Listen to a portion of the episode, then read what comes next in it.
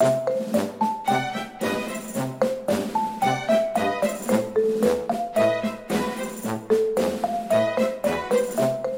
大家好，欢迎来到新一期的两室一厅，我是陈一日。我是 Sunny，这一期是一期无主题的播客，对，其实主题也是有的，我们就是想聊一聊休息，休息息一一下。嗯，因为这一周我们两个一起来到了黄山脚下的一个小村子，不过说起来，我跟所有人说我要去黄山了，他们第一反应都是 啊，你要去爬山啊？这是正常的第一反应。啊，怎么可能？我怎么会去爬山？我这种废人。爬山这种事情，是。嗯，也不是说，只是我没有办法想象我要去征服一座山。可以可以试着爬一些小山，嗯，比如说上次去台州的时候，还去爬那个长城，其实那长城也挺高的。对，还有什么？就是偶尔什么过年的时候也会去爬一下我们家的那个老鹰山。啊，对，我五月都去过了，五月你都去过了我，全去过了，那你觉得哪座山最累？都挺累的，都挺累的。都不喜欢，好，那我应该五月都不会去。因为我本人是一个不太爱爬山的人。就我也不爱爬山，我觉得爬山就是一件我没有办法在从中获得享受的一件事情，对吧？我就会觉得疲劳，除了疲劳还是疲劳。就是有很多人他爬山是为了登到山顶去看那个风景嘛，但事实上我到现在都没有看到过令我印象深刻到，就是比那些不用爬山还要看到的景色更深刻的，所以我就对爬山这件事情失去了耐心。我反而是觉得去征服一座就是没有人问津的一座山，嗯，然后你而且也不用爬太久啊，不要爬太久，太久我已经没有想要那种那通常都是要爬太久的。就感觉可能就爬一个小时，我脑子里突然蹦出了亚丁，我们爬了八个多小时的那个，八个小哦，你跟我讲过，对 就是差点死在上面了，对是不是？对对对对，然后我就觉得就是爬完以后。眼前有一片，就是你本来对它没有什么期待，但是突然出现了一片，也没有什么人迹的一片啊景色，这种会更享受一点。那亚丁那个是我们之前就看到过，就是两个孩子共存的那个照片，嗯，然后再上去，主要是那段路实在是太野了，就野到我觉得真的能爬上去的，可能现在应该不超过四五百个人，可能这个都说多了，就是很少。然后那个也到人也快死在上面的那种程度，再上去看到的景色是一辈子都很震撼的。哦，我也想体验一下这种震撼感，但是一想到前面要八个小时，我突 然有点退缩。疲劳了，对，已经疲劳了。嗯。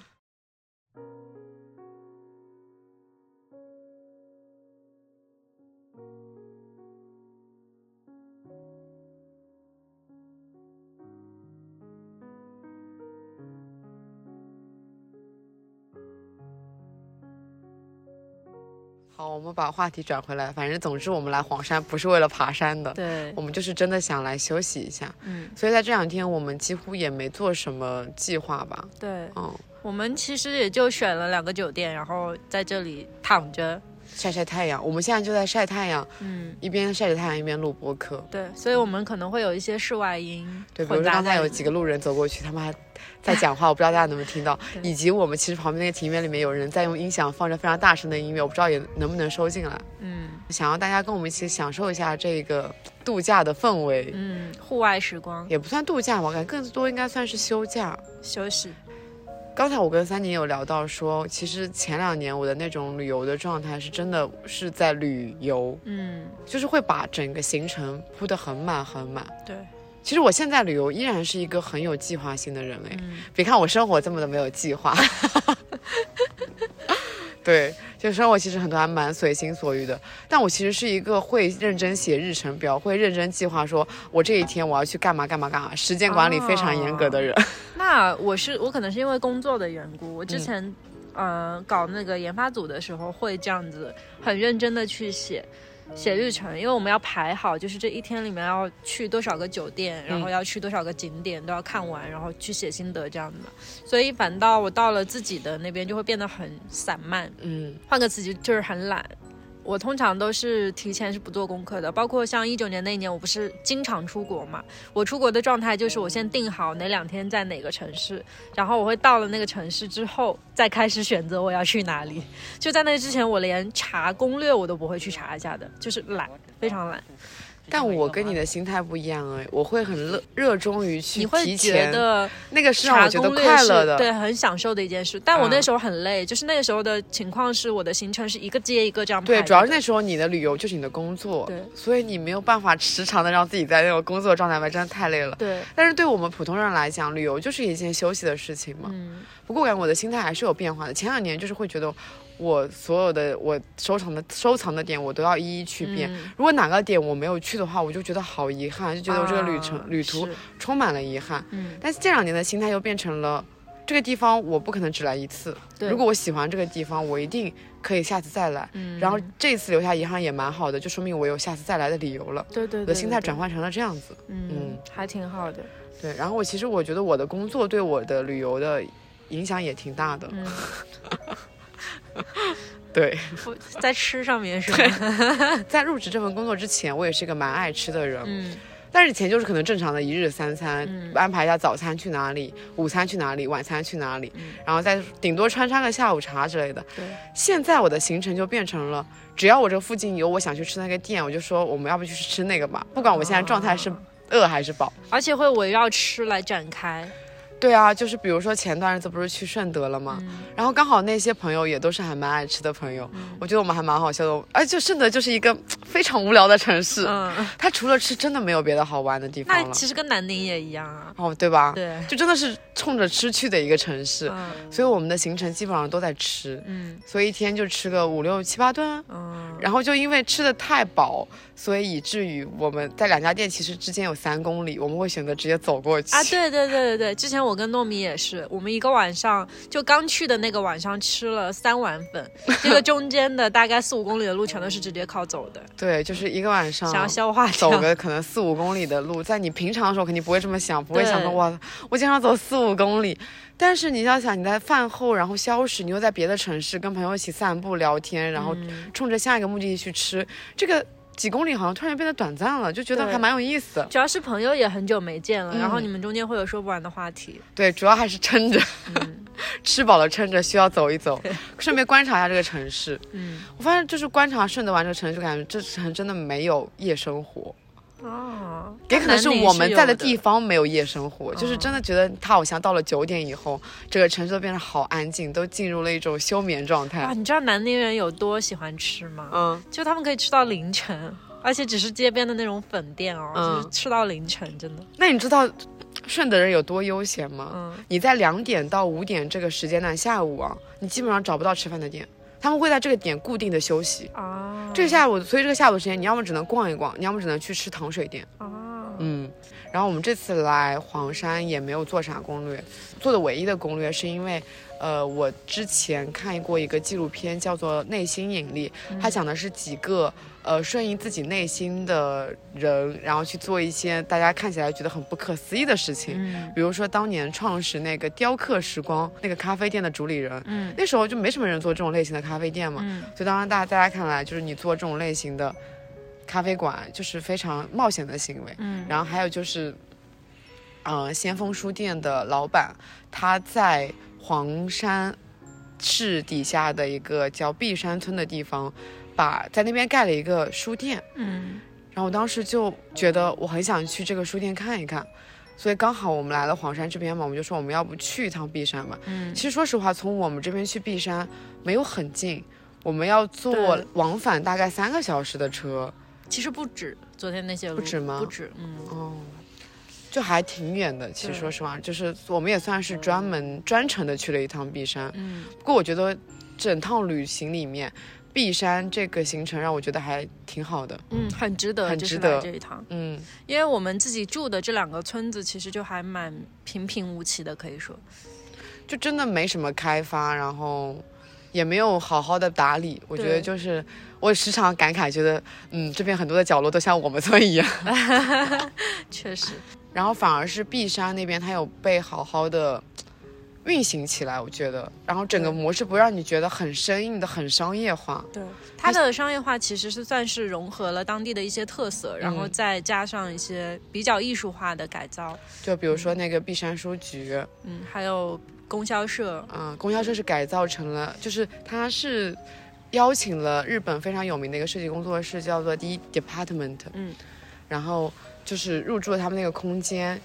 那个供销社的那个选址，D N Department，他们在那个中国唯一的一个工作室，对，还挺神奇的。因为那个杂志非常的有名，嗯，那个工作室也很有名，但他偏偏选在了一个放在中国非常不有名、非常不起眼的一个社区、一个村落里面。对，嗯就是我这种算是比较资深的旅游行业的人，我都不知道璧山这个地方的存在嗯，我知道璧山也是因为璧山书局，啊。，对，其他的我就不知道。但其实你会发现，那个村子好像有个魅力，它就吸引了很多人自发的去这里，啊，对，对？吧？因为我们昨天其实还在里面看到了一些杂物社，嗯、都还挺有意思的。嗯，然后包括好像也有那个画家的艺术工作室驻扎在那边。有一个摄影摄影展，那个摄影展我觉得好动容啊。嗯嗯其实本来只是。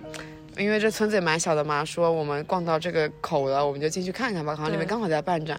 刚进那个展的时候，我觉得有点失望，就是稀稀拉拉的，啥也没有。嗯，然后地上还摆了一地的那种没有摄影器装完的设备，材，哎对，然后结果发现他的摄影作品其实都放在一个一个的小房间里面，嗯，然后他那些摄影作品拍的就是璧山附近的一些照片、人文影像，对。拍的很好，拍的就是让你觉得他的影像是有在给你传达一些力量感的，是的。嗯，然后最吸引我们两个的是那些照片旁边配的文字，可能我们两个也是出于文字工作者比较本能的这种敏感，然后互相。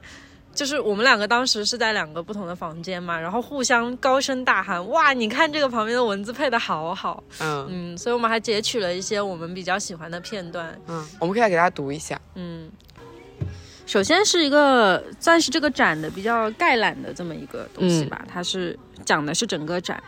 我相信生命，我相信尚未认识的你，我相信我自己，因为终有一天我会成为我爱的东西：空气、流水、植物，那个少年。拍摄的东西就是这个村子里面的一些空气、一些流水，以及少年终将成为大人的那种模样，对，嗯，还有一些什么树啊什么的，嗯。嗯，生命是什么呢？生命是时时刻刻不知如何是好我最开始其实就是被这句话打到的。啊。嗯，因为它旁边配的那张图也跟它很吻合。你呼吸着阳光，我呼吸着月亮，而我们在同一的爱情中生长。但这张图配的其实是张纯风景图，哎，嗯就是夜晚的碧山这样子。嗯，我是大陆，是远游客，是所以下海的船。啊，这段我也很喜欢，就是讲故乡的那个房间里面都是一些跟故乡有关的一些图像。对对对对对，人的故乡并不是一块特定的土地，而是一种无比辽阔的心情，不受空间与时间的限制。这心情一经唤起，就是你已经回到了故乡。对，当时看到这段文字，我就在想说，这些文字都很适合出现在乡土文学作家的书里面，你就能觉得好像刘亮程就会自然而然写这种话一样。嗯，但是可惜的就是，现在其实越来越少的乡土文学作家了，因为大家已经度过了那个时代之后，可能很少有人能真的身临其境的去描写当时的那种而且对故土这个概念，大家已经越来越薄弱了。说我们这一代其实可能还会对有故土有一些情怀的呢，因为我们小时候有那么一段生活是在那里嗯是在那发生的。种农村或者山里。但是我们的下一代呢，他们从小到大就在城市里面生活，是，对他们来说，故乡就是城市，嗯，突然还挺单薄的。对。他们的故乡就是高楼大厦、车水马龙是。随着时代的变迁以后，我们的农村也会逐渐变成高楼大厦、车水马龙，就逐渐会弱化这个概念。嗯，嗯，也不知道“故有一天乡”这个词什么时候会消失。那么有一天，乡土文学会不会被会变成一种像是对古代生活的描述一样？就是《史记》。哇，觉得很遥远。这这生活真的是真真实的吗？嗯，嗯。哦，这句话我很喜欢，这是我第一次注意到就是这个房间里面的文字。啊，很好。我过着美妙的生活，藏在一朵花的拳头里，就是嗯有那种软弱和刚硬互相对抗又融合的感觉。嗯，这一幅是我们两个非常惊叹的一个，嗯它是一个小房间，然后里面挂了八八幅还是十幅人物像吧，都是那种是老人老人对，你能真实的是看到他们那种皱纹和嗯年、年龄的痕迹。因为他拍的对比度是很强的，然后就大家都棱角很分明，然后旁边配的一段话很动容，给大家读一下。我知道这一切有一天都会变成故事，我们的合影会变成老照片，我们也终会成为父母。但是现在这个时刻并不是故事，这个时刻正在发生着，我就在这里。对，就是那种时间被客观化，然后被记录化，变成刻度的这么一个概念。嗯，所以我觉得这个策展测的真的很好。对，嗯，无论他是从哪些地方找的，还是自己写的，都他有匹配到，对他不是说很生硬的给你图片旁边配个文字，是的，而他有认真的去思考你这个画面到底想传达什么，嗯，然后再去配这段文字。对。嗯，而且我觉得文字跟画，其实无论说你是对摄影作品有热情，还是你对文字有热情，它其中之一都可以感染到你。所以这个策展人真的挺厉害的。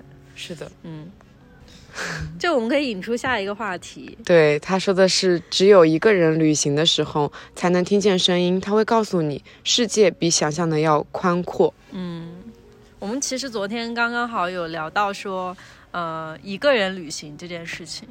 因为在现在这个时代，其实一个人旅行还蛮危险的嘛，就是特别是女孩子，嗯嗯，但其实我自己人生经历里面是有很多一个人旅行的时候的，并且我比较幸运，我是在路途上面完全没有碰到过任何危险的事情，反而是在一个人旅行当中捡到了不少的朋友，然后还遇到了一些很温暖的事情。那我算是一个没有真正一个人旅行过的人，嗯我的一个人旅行仅限于我自己一个人出发去了另一个城市，啊。并且在那个城市可能也许是一个人住的，啊、但是中间会还是会跟朋友一起是吗？我一般会在那个城市跟好几个朋友分别的开始玩。啊。啊。那你这个就不能叫对，我觉得就不算一个人旅行。对，因为我其实是自己一个人出过很多趟国，嗯，我觉得一个人旅行的概念是你在当地没有认识的朋友，可以长时间的跟你一起，并且说你后面遇到的所有人都是你即刻遇到的陌生人，这样子。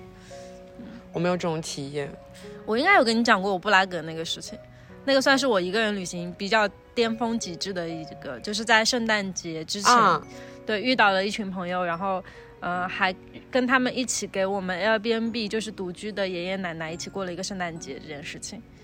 我它真的是我人生当中最特别的一次体验，嗯，所以我后来就觉得其实一个人旅行也还蛮好玩的。其实就如果真的是我和我朋友一起去的话，我们可能不会关注到我们住的那个 B&B 里面会更关注身边的。的朋友。对，嗯，而且可能也不会说出现，因为我当时遇到那一群人是怎么遇到的？是我当时在买那个热红酒，然后我身上没有零钱，我就一张，我记得是一张稍微大额一点的钱吧，然后还是一张欧元，那个换钱，然后他们就跟我讲说可以借给我。那如果朋友在身边的话，其实就不会出现这样借钱的情况，那就不会去认识别人了。还挺神奇的，所以我明年打算自己勇敢的尝试一次一个人一个人旅行。旅行，嗯，没错，但一定要注意安全。对我觉得我每次没有办法一个人去旅行的原因，就是因为我是一个有当时有也有讲到我有迫害妄想啊，症，对，走在平时的那种路上，我都会觉得好像随时会有人 来跟踪我，嗯。所以我感觉这就是阻碍我一个人旅行的最大的原因。嗯。你说其他其实也不是怕孤单，也不是说没有办法一个人去独立的完成很多事情，对，我觉得反而是我在旅行中更多是主导的那个人，嗯。我会策划好所有的行程，嗯但但不包括，因为我就是感觉大家因为一起旅行嘛，总要有点分担，所以如果说跟朋友一起出去旅游，嗯我计划好所有的事情以后，我们就会有专门的朋友去看住宿，或者有个朋友专门去啊看车、车票这样子，对，对，所以我感觉就是关于。呃，制定计划、制定制定旅游计划以及安排自己的行程上面，我觉得我自己是完全没有任何问题的。嗯我也很擅长说自己在一个城市或者在一个陌生的地方给自己找乐子。嗯，最大的问题其实就是孤就是害怕心理上的那一，种，对对对对。那其实解决方案还也没有很困难啦，就是尽量在人多的地方活动和晚上不要太晚出门，或者去练个防身术。了，害怕。对吧？而且我人生当中第一次独自出门旅行，我印象还蛮深刻的，去的是厦门，然后在鼓浪屿上面还遇到了一个小姐姐，现在都是我的朋友。哇，嗯怎么认识的啊？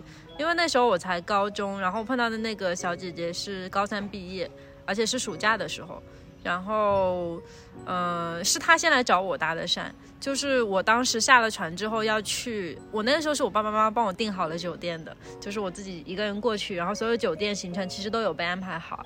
然后呢，到了那边下船之后，那个小姐姐就过来，因为他很迷茫嘛，嗯，然后看着我也在那边看地图，我当时也很迷茫，然后他就过来问我说：“你有没有订好酒店啊？你是不是也是一个人啊？”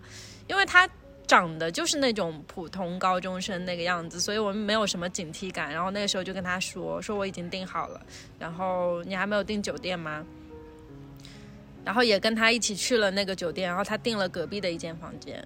对，所以我们后来在鼓浪屿那个两天就一直一起玩。然后呢，他在鼓浪屿，因为还有多几天的时间，他是来那边度假的嘛，因为高三毕业了，所以我就先回了本岛，然后继续旅行，他就留在了那边。然后我们互相加了微信，到现在都还有联络。哇，嗯。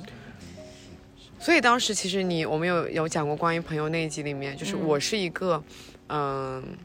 可以在全世界各地，然后去找朋友玩。然后你是一个在全世界各地认识朋友的人，对，是这样子的，是刚好有反过来那种情况。我是就先认识，然后说我再去找你这样子。我比较偏向于先习惯现实当中认识，然后再，所以我网就是网上面基的朋友其实很少，嗯嗯，没有多少。但感觉这种在旅途中，然后遇到跟自己性格还蛮合得来的人，还蛮有意思的。对，我应该没有这样体验，因为。我突然想到一个很好玩的事情，就是你看我们两个的共同共同朋友，像什么呱呱啊、川上啊这些，你跟他们都开都先是网友，然后再面基，对吧？对。我都是因为先见过他们本人，我再跟他们成了朋友的。啊，真的？对啊，我是先把他们请到我前司那边一起去旅行，然后才成了朋友，才变成了互关。嗯，是这样的。那我跟你倒是打破了你的交友，所以我说我身边这样的朋友很少。嗯嗯，你很主动吗？哎呀，这不是大家都知道的事情吗？嗯嗯。然后刚刚讲到哪里啊？哦，刚继续回到璧山。嗯，因为璧山其实我们主要逛的也就三个地方，一个是这个展，一个就是那个书店，嗯，还有就是供销社。供销社是怎么说呢？它其实是保留了原有的那个建筑，但它一定是给它新刷了那种墙，那个蓝色墙，我觉得应该是后面刷上去的颜色吧。那个柜子，对，你就感觉整个店哦，充满了中式跟日式杂货铺联合的感觉。对，它里面的设计其实也有融合很多中国的那种概念在里面。嗯嗯。不过我在里面买的东西，哦，我买了两个竹编的东西，一个是竹编的戒指。很轻巧，然后它编得很细，因为你知道现在很多市面上流行的那种竹编的东西，它都太粗制滥造了。对，嗯，然后有段时间不是流行过那种藤编椅嘛？嗯，你就会发现它的价格层次很大很大。嗯，就是如果你说粗制。粗制滥造一点，可能就是一百来块就能买到一把。但是你一旦就是做工非常的精细，就要上四位数的那种。嗯。所以可见，其实藤编、竹编这个工艺其实是还挺费手工的。对。所以真正好的东西是很费很费手工的。嗯。然后他们那边就是有跟当地的一个呃竹编的艺术家合作嘛，就是做了一系列的竹编的东西，除了一些装饰品，还有一些比较实用的，比如说手环啊、戒指，还有买那个铃铛。我看从现在大家。听一下那个声音，听一下那个铃铛的声音。其实隔着袋子已经能听到了，我现在把它包进袋子里，特别可爱，听得到吗？等一下逗猫。对，当时买它觉得很适合用来逗猫，猫猫听到这个声音就已经开始激动了。对，然后它其实就是长得也很可爱。是。对，然后我觉得它。做的比较好的是，你能发现它，比如说我买的那个藤竹编的那个戒指，它真的编得很细很细，很均匀，嗯嗯，就不是那种路边就花可能花一样的价钱，就能买到非常烂的那种。但它蛮可惜的，因为我的手指围实在是太细了。它那里最小号的戒指戴到我指头上最粗的最粗的一根指头，都还能再露出大概三到四毫米的空隙。由此可见，那个竹编师傅啊，嗯，可能身边的参照人物都是像我这样的手指粗的人，因为我在里面挑了很多个，我都戴，我戴是刚刚好的，我都是会滑落的那种状态。对，因为我的手指其实算比较粗的那一种，我经常在买戒指的时候发现我戴不进去，但那边的竹编戒指我居然很多个是刚刚好的，所以我就买了两个，然后在那边买了一个。杯子，它那个杯子就是做那种环保的回收的概念，所以它其实本来它就是一个全新的杯子，只是那个工厂它就是要把它扔掉了，然后他们就把它回收哦是酒吧嘛，对。他就把它回收起起来，然后印上他们的 slogan，、然后上面还做了那个 Ohio Milk 那个标志，可好可爱的一个牛奶杯，我也买了个杯子。我觉得我又消费了，走进那个店，我就已经预感到我一定会在这里消费。确实，嗯，这就是写了你名字的店啊。对呀、就是写了我名字的店啊，我已经克制住自己了，没有买更多像帆布袋啊什么的东西。嗯，他那帆布袋也挺好看，对对。我还是觉得选址但是我觉得那个帆布袋还是不用在这里买的那种感觉，就是它在很多地方其实都可以买到。嗯，嗯，但是像这个主编的东西，还真就这儿有。对，是的，嗯，还见到一些熟悉的品牌在里面，对，所以觉得，其实我还。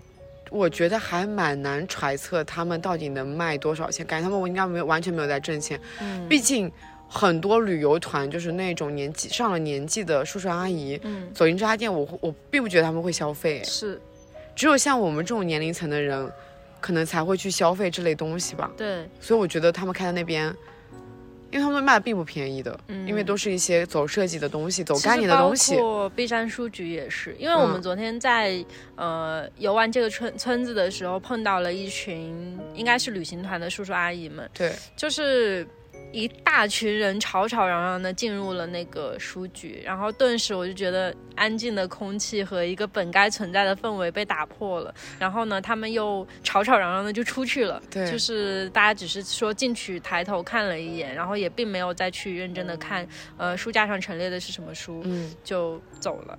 那我觉得其实还挺，但我觉得这算是旅游团的阴谋哎。昨天那个带我们去的司机大哥不就说嘛，嗯因为就比如说你在黄山旅游，肯定不会只让你待在黄山脚下，嗯，会给你安排一系列的行程，对然后这个行程很明显就不符合这个年龄段的，只是因为这边是免费的，嗯那免费然后又能让大家消耗一段时间，那旅行旅行团肯定求之不得了。嗯，就很乐意去做这种对啊事情。但他就没有去思考，其实这些叔叔阿姨并不适合这里，这里也并不适合那些叔叔阿姨，嗯，他们就只能在这边匆匆路过一下，然后完全不记得自己来过这里，可能以后，对对对。嗯突然觉得还挺适合我前司的，不过，嗯，是的，对啊，他们的目标人群应该是会在里面消费的那一群人。嗯。而且我记得比较深的是，他们其实本来有个小楼梯，那个小窄门，它是通往二楼的。那个二楼的楼梯非常非常的窄，对，那个二楼的楼梯让我想到了我小时候在我的老家，嗯，就是那种你每走一步，那个楼梯都会嘎吱嘎吱响，发出恐怖片里那种声音的楼梯。对，而且它的那个楼梯间距就是窄到什么程度，你的一只脚是没有办法完全的放在上面的，你会有半只脚悬空在那里。对我走在前面，三妮说：“要不我等会儿再走吧，我怕你踢到我。对，对，然后刚好那个旅行团来的时候，他们又把那个门给关掉了，因为真的不适合一很一大群人一下子冲到二楼去。对，对，所以我们后来其实是在村子里面逛完了一圈之后，又上去了了那个二楼。然后那个二楼风景真的很不错，对，就是你可以从那个木质的那种徽式建筑的窗往外看，然后会看到山脉、飞鸟，还有村子的真的很，水墨画哎。对，很漂亮。当时我脑子里面第一个词蹦下来就是远山带影，嗯，就是好像非常自然的那一种黑白的水墨画，对。然后就展开在你眼前。而且嗯它的窗户又把它分成了好几格，然后就真的很像画卷。很美是的，，是的，是的，就很像画卷。嗯，然后昨天天气又很好，还有不停的有飞鸟飞过，对，所以就整个那边的空气都让我觉得内心感受到了一种很舒平静。服。嗯，对，然后它因为它的嗯总公司是先锋嘛，所以它其实一楼的选书整体还是保持了一个先锋的风格，对对对。不会特别特别的大众。嗯，嗯，有很多那种，呃，比较红的书，很符合这个名字——先锋书店。对。嗯，然后它还有一些先锋自己本身做的周边，对，他们还有专门为这边然后绘制了一些明信片。嗯昨天我就在那边买了一个跟塔有关的明信片，然后写给了自己。嗯，我小的时候其实会有这种，就是给在陌生的地方给自己寄明信片的习惯。后来工作之后，也可能是因为我本身就没有家的缘故，因为那时候算是四处流浪嘛，我寄的大部分明信片都寄丢了。所以后来就失去了这个习惯，而且我本来字也写的不好看，所以就 对我，因为我跟三弟一起旅游嘛，所以我会让三弟在我的明信片上面签一下他自己的名字，那叫一个丑啊。那我这个习惯是我已经忘了是从什么时候开始的了，应该是很久很久很久以前。嗯，我一直有书信、写书信的习惯。嗯哎，不过我记得我是为什么开始写信这件事情的，啊是我们小学五年级的时候，嗯当时课本上面有一个很小的活动，就是每一个单元结束了会有一个呃交流活动这样子。啊当时就有一个活动是说寻找你的笔友。我们当时班主任真的太神仙了，他帮我们联络了重庆一家小学的，然后同样是五年级的一个班主任，然后就让我们班级和班级之间建立了一个笔友的联络。哇，对，就是哇，你不觉得这个很神奇吗？嗯。而且是选名字的哦，就你看中你觉得对方那个名字，啊你想写给他，嗯。然后你就可以写给他，所以就是你其实能收到对方好，就是那个班级里面好几个给你写信的人，啊。然后在你然后你拆开信以后，你就知大概知道对方是什么样的人了嘛，你就可能会选择其中一个保持长时间的联络，啊，所以中间有很长一段时间我都跟。呃，那个班里面的一个同学，大概有三四年的嗯保持书信的联络，哇，嗯，真好后。来就大家上了初中也一直在字是不是也是那时候练起来的我？小学字就很不错，天赋对，后来就不怎么给人特定这样写信。我当时写信还有原因是因为那时候的通讯网络还没有现在这么发达，嗯，就不会用啊，那时候已经开始用 QQ 了，嗯。但是就也总的来说没有那么发达，没有无时无刻保持着网上联络这件事情。嗯毕竟中学你也不知道还是读书嘛，也不会经常用那种信息聊天啊怎样的，所以还是写信。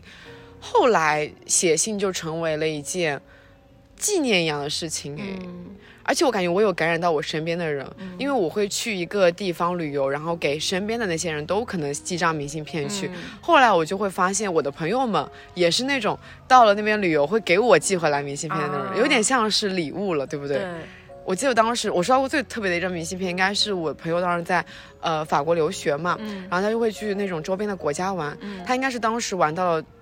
那个柏林附近，嗯。然后那张明信片特别特别神奇，它那个刚好有一个嵌在里面的像玻璃器皿一样的东西，嗯。里面有柏林墙的碎片，哇，所以那张明信片就是带着碎片一起寄过来的。哇，我觉得那张明信片是我印象最深刻的一张明信片了，嗯。我感觉这个习惯挺有意思的。对，是我觉得还挺好的，所以我现在就是到了各种地方，我会其实你不一定在那个地方找到明信片跟邮局，所以我会自己一般通常啊会带，备一张，对，会带一些过去。但如果说能在那边找到合适的就是应景的明信片，嗯。我就会在那边当地买，然后再寄。嗯。嗯，那我唯一收到的一张最长的是我从芬兰寄回来的，就是嗯。你知道北极村那种旅游村的阴谋，但是我真的觉得很浪漫，嗯因为它是世界上唯一一个官方认证的圣诞老人村嘛，对，所以我们在那边是斥巨资，基本上是花了人民币有一百块钱搞了一张这样子，这么贵，很贵，真的很贵，这太贵了吧斥巨资，因为它这就是圣诞老人的阴谋。对，然后寄了一张，半年之后才回到我家的，在苏州那边。嗯，哇，一张明信片在外面漂流了半年，对，差不多半年。嗯，还蛮神奇的。嗯我觉得我干过蛮傻逼的一件事情是，嗯，当时在泰国旅游的时候，嗯我就想说，我我不知道为什么我买了一版邮票，嗯我想说，哎呀，这邮票真好看，我以后也能用吧。然后当时完全没有意识到，我回了国就用不了泰国的邮票这件事情，还挺傻的，是不是？嗯然后我后来第二次再去泰国的时候，我就我去找了那个我当时买明信片的那家店，啊因为我清楚的记得它在什么位置，嗯他那家店还在，只是当时我去的时候，因为有点晚了，才没有开。嗯。嗯，哎，我突然想到了那个，就是我前一阵在看那本书《失落的卫星》，嗯刘子超那本书，它里面写到一个很好玩的事情，他他是游历到一个国家的时候，遇到了一个卖磁带的。那个大叔，然后那个大叔呢，就是他六年前是到过那个国家的。那个大叔在六年前在同一个地点也是推销自己唱的磁带，然后又在六年之后他又遇到了他，然后那个大叔跟他介绍了一番之后，问他说：“你要买一张吗？”他说：“对不起，我买过了，六年前。”然后那个大叔就露出了鄙夷的微笑，就以为他在糊弄他，但其实是真的。哎，你这让我想到了昨天。昨天还是前天？昨天我打开那个窗帘的时候，嗯你看到那个塔，你说，哎，这个塔我好像见过。啊，但事实上，对，这是我们旅行的一个小插曲，可以跟大家嗯讲一下。就是我们其实是来了黄山这边两个村子嘛，嗯然后第二个村子是我曾经因为探路呃来过的一个村子，但是当时因为发现这个村子就是不太符合我们路线的调性，然后也没有很好，所以我们当时就是来了一下之后就走了。然后我就对它的名字没有了任何的印象，是叫西西南这个村子。然后我们昨天在从第一家酒店到第二家酒店的过程当中乘了车过来，一下车之后看到了一条很长的石板桥，它对那个桥它那边是车没办法开讲，你只能走进来的那种对，然后那个桥边呢还没有任何栏杆，下面就是一条沿着小溪走的路。我一看，哎，这景我熟悉啊，我肯定来过。对，然后你当时还说了一句。这个桥醉汉走的话很危险吧？然后你紧接着又说了句，这句话我好像上次来的时候也说了。是的。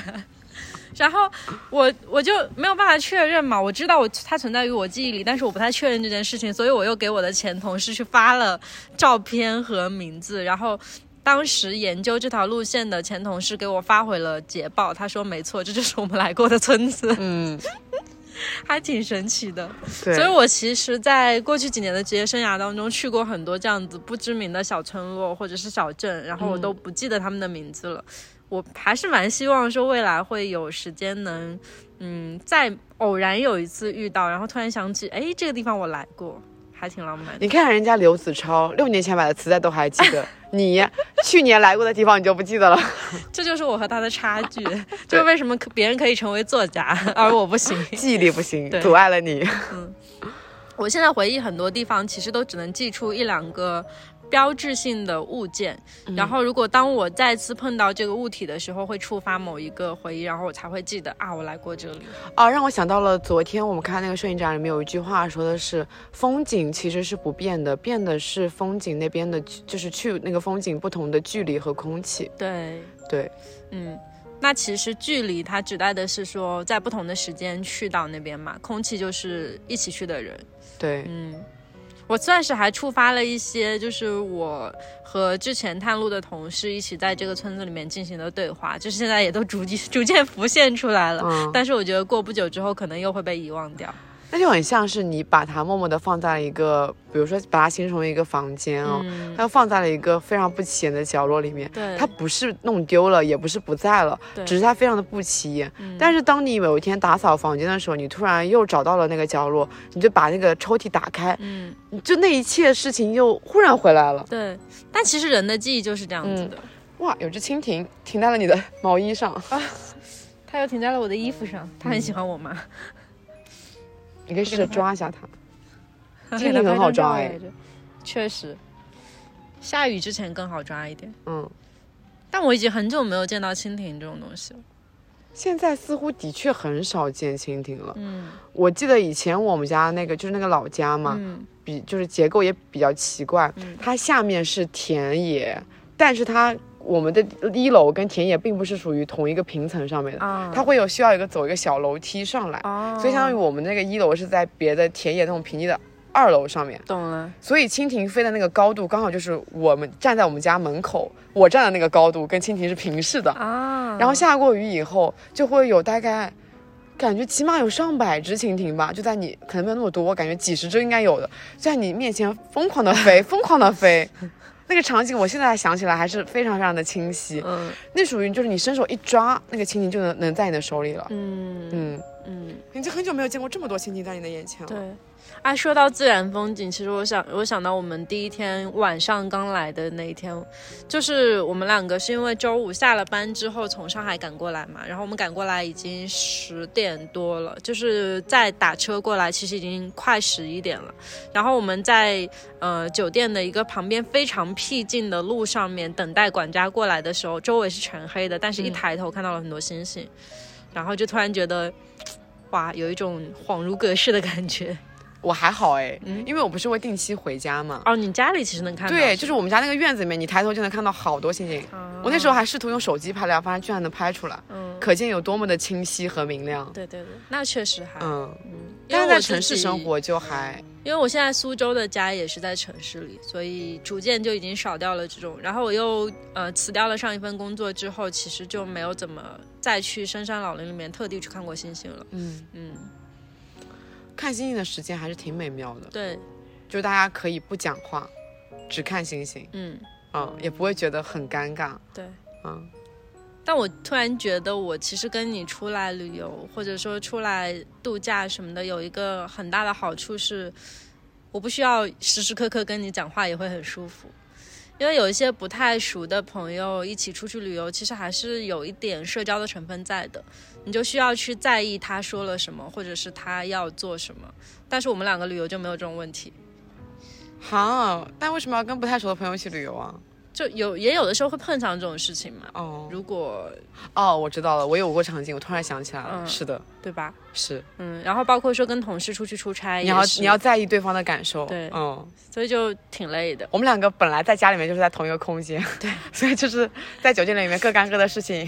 也完全不会觉得有什么问题。对我觉得就昨没啥问天晚上我们两个人趴在床上，一个在看韩剧，一个在看《爱和美味》，大家在追这个剧吗？嗯，我在看鬼怪，嗯又到了该重温一。年一度重温鬼怪的时候。哎，这么一说，我觉得就是这个村子啊，就是我们现在在这个西溪南村子啊，嗯，它没有一种非常冬天的感觉，啊它这边的植物都还挺绿的，挺盎然的。嗯，嗯，而且没有什么，就是呃，其实我对于黄山的印象有一部分还是红枫和梧桐叶这样子的印象，包括红杉树。嗯对，昨天我们就在那个路上遇到了一片红杉。对，因为我去年来这边的时候也是夏天，对，啊，不是不能不能叫也是夏天，是夏天，但是它当时的景致跟我现在看到的景致几乎是一样的，就没有什么区别。包括说我走到那个青石板桥，为什么一下子回忆会充盈而来？因为旁边的那些绿色都跟当时的绿色是一模一样的。嗯，嗯，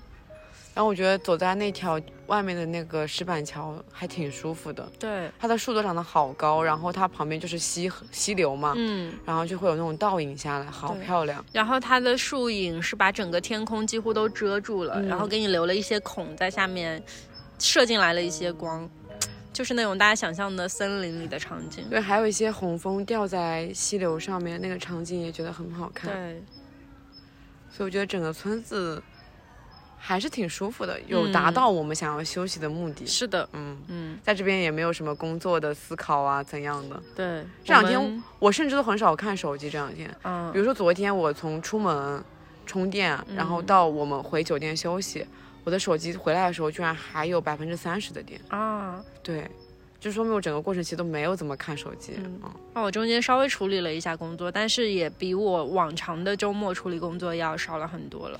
对，我觉得人还是需要定期的休息的。对，我觉得我的理念就是，不管我是在工作还是我是 free 的一个状态，嗯，我都需要保持定期的休假，然后去换一个换一换气。我觉得是对，远离你一直生活那个地方，不管是多远，就是多近多远都好，嗯就是你要去体验一下不一样的生活，然后来让自己达到一个舒服的状态，嗯，然后调整回来。对，嗯，感觉应该会。好像有保持，大概一两个月应该会出来旅游一下吧，对，不这样会就是有可能会是近一点的。得自己没有那么机械性的在生活吧。嗯嗯，然后我还有个原则，就是生日那天绝对不能上班。我已经保持生日这个不上班两年了吧，就刚好工作两年，生日啊每一天每一次生日我都会请假。蛮好的。嗯，那我已经连续工作了好长时间了，而且我前几年的生日基本上都是在路上过的，但是也都是在出差过程当中过的，还挺还挺神奇的。因为我印象很深，有一次是在西北的出差路上面过了一趟生日，然后我的同事们跟我一起去了一个很小镇的电影院去看了一场电影。哇，对所以我印象还挺深刻。然后后面几年，呃，有一年是在土耳其过的生日，嗯，第二天就要去看热气球这样子，哇！希望我的生日也可以时常在路上。嗯，哦，啊但是那我应该是三年，连着三年工作都，对，都请假了。但我还是希望是在自己旅行的路上，啊，可以。嗯，还是有一点点遗憾的。好，那我觉得我们聊的差不多啦，对这期，因为我们差不多也要去赶车了。对，嗯嗯那我们就下期再见。嗯，我觉得这太阳越晒越热，我们都已经纷我纷脱掉了外套。外套都脱掉了，对嗯，希望这份热能通过这个音频传递给大，家，传递给大家。对这份温暖传递我们给大大家一起休息一下，休息一下。嗯好，好，下期再见，下期再见，拜拜。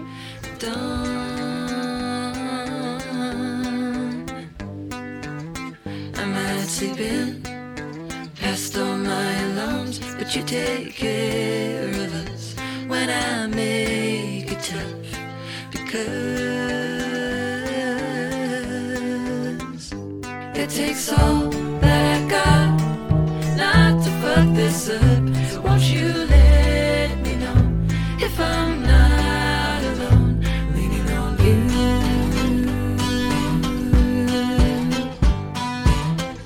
Was I fearless? 17 years old, was I faking